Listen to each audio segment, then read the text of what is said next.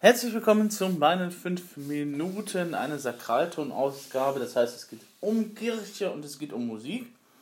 Und in diesem Fall geht es um Leonard Cohen, der erstaunlicherweise tatsächlich auch in der Kirchenmusik vorkommt, vor allem dann, wenn geheiratet wird. Ne, bei Hochzeiten und Begräbnissen ähm, möchten die Angehörigen dann tatsächlich dann, dass manchmal gewisse Lieder gesungen werden oder gespielt werden. Ähm, der Trend geht ja eher dahin, dass man sagt, okay, das ist jetzt die CD, die derjenige halt vorbereitet hat oder die, wo die Songs drauf sind, können Sie das mal eben einlegen und dann spielen. Ähm, da bin ich als Organist natürlich nicht ganz so glücklich mit, aber okay. Ähm, wenn das dann eben halt so gewünscht ist, dann ist das halt so gewünscht, das muss man halt auch respektieren. Und ähm, Leonard Cohens Song Hallelujah, der bekannte und berühmte Song, der auch unter anderem in Shrek vorkommt oder in diversen anderen äh, Filmen auch schon verwurstet worden ist und den man eigentlich auch kennt von der Melodie her, ne? There was a very secret chord that played with you and it pleased the Lord, but you don't really care for music, do you? Und so weiter und so fort. Ähm, findet sich dann eben halt auch tatsächlich in der Kirchenmusik wieder, weil er häufig zu Hochzeiten gewünscht wird. Und damit habe ich immer so ein kleineres Problemchen. Also bisher bin ich noch nicht in der Lage gewesen, dass ich den äh, wirklich hätte spielen müssen. Ich habe schon diverse andere Wünsche eben halt gehabt. Ähm, aber glücklicherweise ist das bisher an mir vorbeigeprallt. Ähm, und ähm, glücklicherweise sage ich deswegen, weil die Leute ähm, vermutlich nicht so ganz auf den Text achten bei Leonard Cohen, sondern halt mit diesem wunderbaren Refrain mit dem Halleluja. Ne? Und Halleluja kommt aus der Kirche, also ist dieser Song garantiert irgendwas mit Kirche und hat er seinen Platz in der Kirche. Dem muss ich widersprechen, denn ebenso wenig wie Hosier Segment to Church eben halt zur Kirche gehört, da geht es auch nicht um irgendwelche kirchlichen Themen. Bei Hosier geht es um Sex. Ähm, geht es eben halt bei Leonard Cohen auch nicht eben halt um Kirche und um den Glauben, ja, vielleicht ein bisschen, ähm, sondern es geht dann eben halt eher so um ähm, die Liebesbeziehungen zwischen Menschen oder das, was eben halt Liebe und Beziehungen eben halt ausmachen kann. Ähm, Leonard Cohen hängt das halt nur sozusagen an einem Aufmacher auf, und zwar an der Geschichte von König David und Bathseba.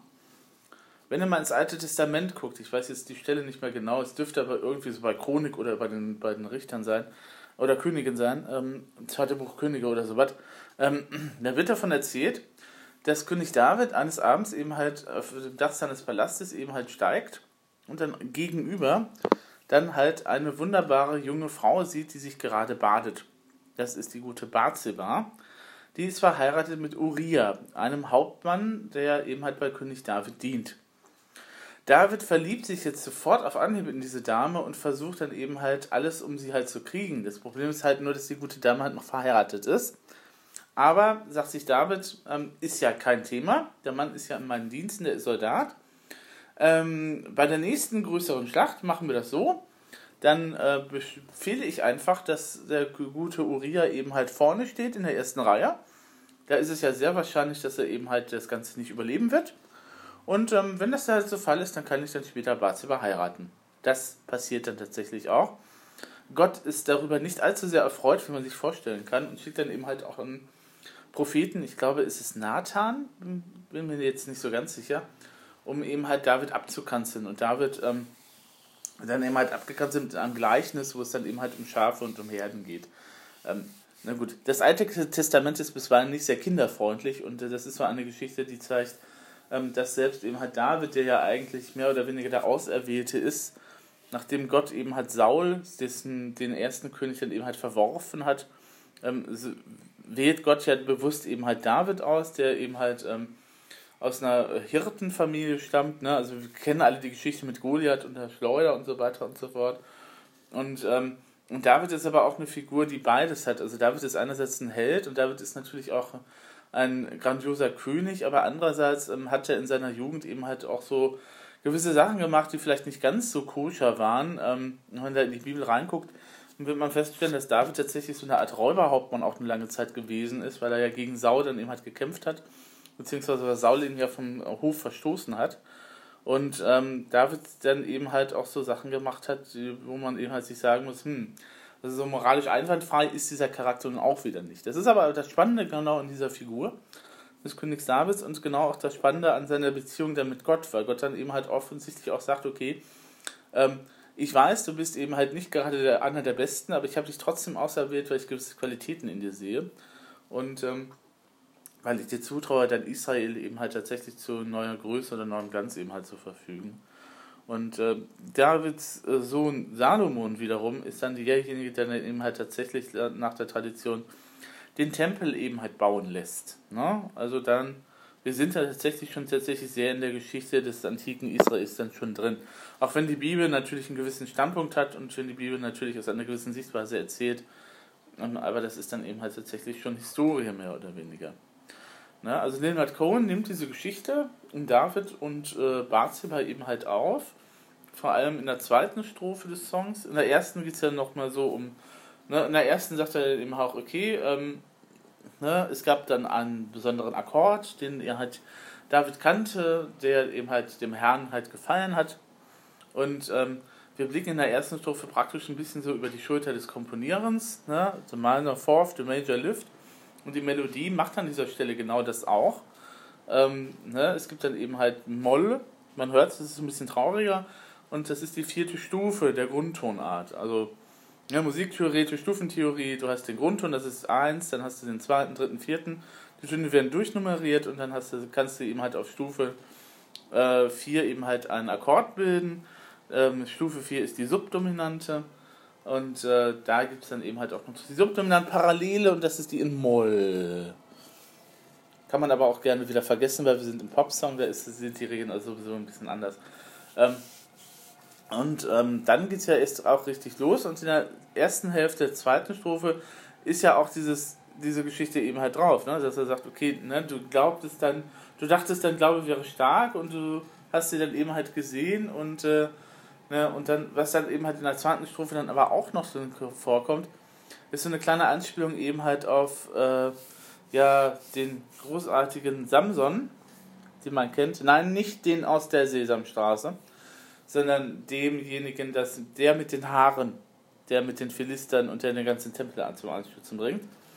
Ne, weil Samson ja ein Gottgeweihter ist und äh, dann eben halt äh, seine Kraft liegt in seinen Haaren und die, die Lila, die ihn da verführt, ähm, die sorgt dann eben halt dafür, dass das Haar abgeschnitten wird und die äh, Philister die sind dann eben halt dann sehr, sehr erfreut darüber, nur ähm, am Ende ähm, sterben dann alle, weil Gott äh, dann Samson noch einmal in der letzten Minute sozusagen Kraft verleiht, um dann halt den Tempel zum Anschluss zu bringen.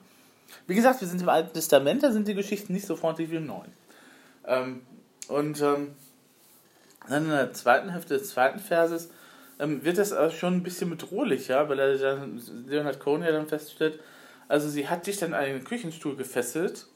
Das könnte man vielleicht noch so als äh, BDSM-Maßnahme ansehen. Aber dann kommt ja eben halt dieses She cut your hair. Ne? Sie hat dein Haar geschnitten und sie hat dich überhaupt irgendwie so fertig gemacht, mehr oder weniger. Und hat von deinen Lippen dann halt dieses Halleluja eben halt gesogen.